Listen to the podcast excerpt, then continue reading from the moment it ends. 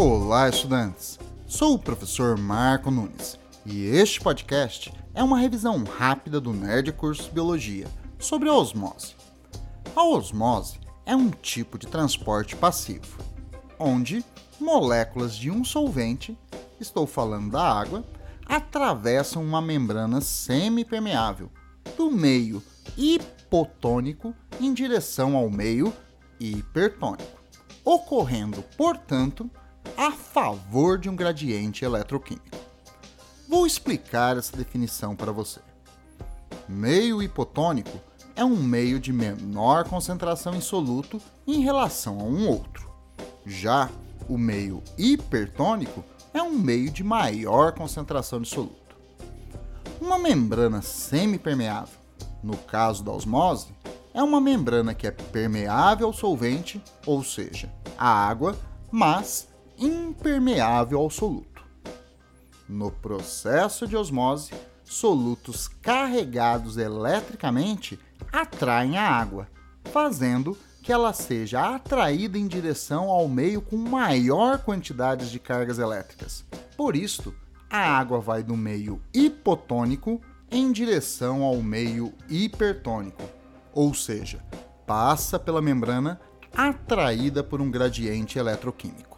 Células animais colocadas em um meio hipotônico ganham água por osmose e correm o risco de arrebentarem por ganho excessivo de água. Este processo é chamado lise celular.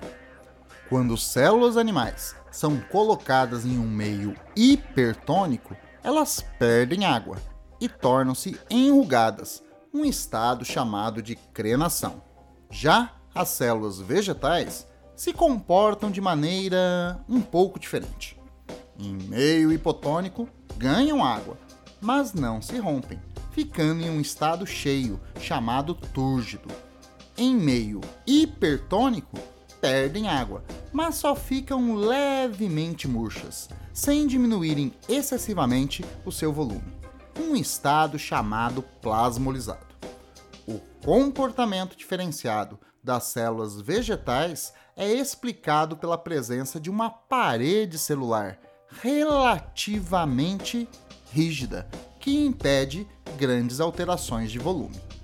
Qualquer tipo de célula colocada em um meio isotônico, ou seja, de mesma concentração, ganha e perde água na mesma intensidade, não havendo transporte efetivo. Portanto, não sofrem alterações de volume.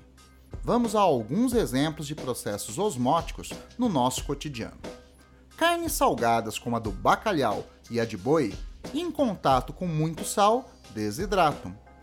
A reduzida quantidade de água nas carnes salgadas as tornam um meio pouco propício ao desenvolvimento de bactérias e fungos decompositores, aumentando o tempo de preservação desses alimentos.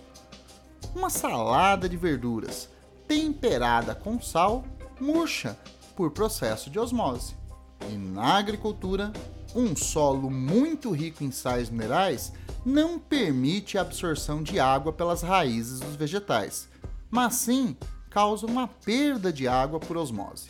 Este processo, onde o solo é um meio hipertônico, é chamado de seca fisiológica.